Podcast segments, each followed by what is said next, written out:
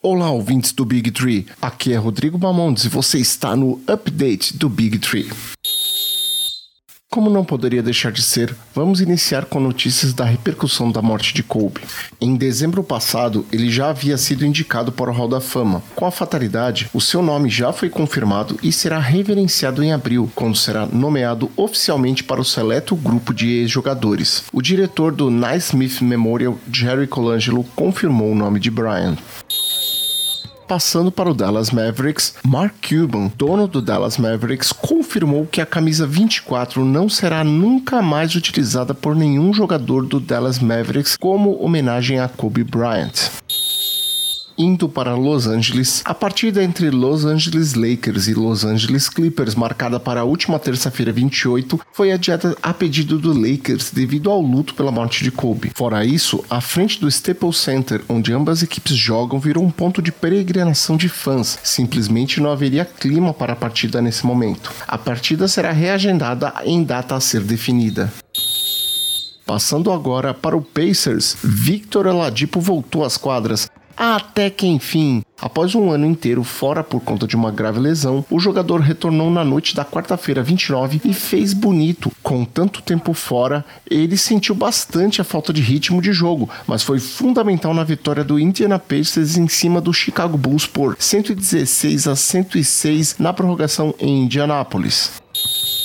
Já em Dallas, Luca Doncic sofreu uma entorse no tornozelo direito durante um treino. Acredita-se que a lesão seja da mesma gravidade da última que ocorreu e que ele possa voltar em até 11 dias pelo Los Angeles Clippers. Kawhi Leonard fez o seu primeiro triplo-duplo da carreira na vitória sobre o Miami Heat por 122 a 117 no último dia 24 de janeiro, com 33 pontos, 10 rebotes, 10 assistências e 2 roubos de bola.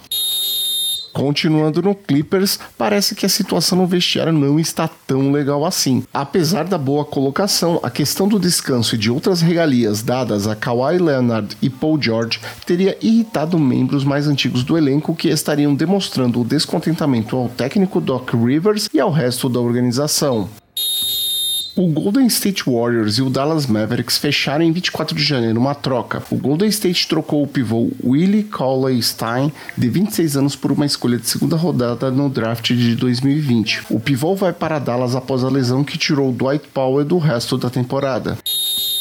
Rumor em Sacramento. Continuando na Califórnia, o Sacramento Kings teria oferecido Nemanja Bjelica e uma pique ao Los Angeles Lakers para ter Kyle Kuzma. O Lakers teria feito a contraproposta pedindo Bogdan Bogdanovic e com isso o Sacramento Kings teria desistido da troca salary cap da próxima temporada. O salary cap da próxima temporada foi ajustado. Inicialmente pensava-se que aumentaria para 116 milhões e a luxury tax iria para 139 milhões de dólares. Mas a NBA anunciou na quinta-feira, 30 de janeiro, que a estimativa de aumento foi reduzida para 115 milhões e ainda foi reportado que várias franquias estão levando em conta no planejamento o valor de cap de 113 milhões. Apenas para esclarecer, o salary cap diz respeito à folha salarial máxima de cada franquia pode ter sem usar as regras de exceção e a Luxury Tax é um valor limite acima do qual passam a incidir multas da liga. Por exemplo, uma franquia que esteja 4 milhões de dólares acima da Luxury Tax e a franquia tenha estourado a Luxury Tax no máximo duas vezes nas últimas quatro temporadas, paga 6 milhões de dólares de multa à NBA. E o valor da multa vai aumentando conforme os valores e o tempo que a franquia continua infringindo essa regra. Aaron Gordon no torneio de enterradas. Falando de All-Star Game, Aaron Gordon foi confirmado no torneio de enterradas. Ele se juntará a Dwight Howard, Derrick Jones Jr., que são os confirmados até o momento divulgados os reservas do All-Star Game. E falando de All-Star, foram divulgados os reservas selecionados do All-Star Game de cada conferência. Na Conferência Leste, teremos Jimmy Butler, Ben Simmons, Kyle Lowry, Chris Middleton, Domantas Sabonis, Jason Tatum e Ban Adebayo. Pela Conferência Oeste, teremos Nikola Jokic, Damian Lillard, Donovan Mitchell, Rudy Gobert, Chris Paul, Brandon Ingram e fechando Russell Westbrook.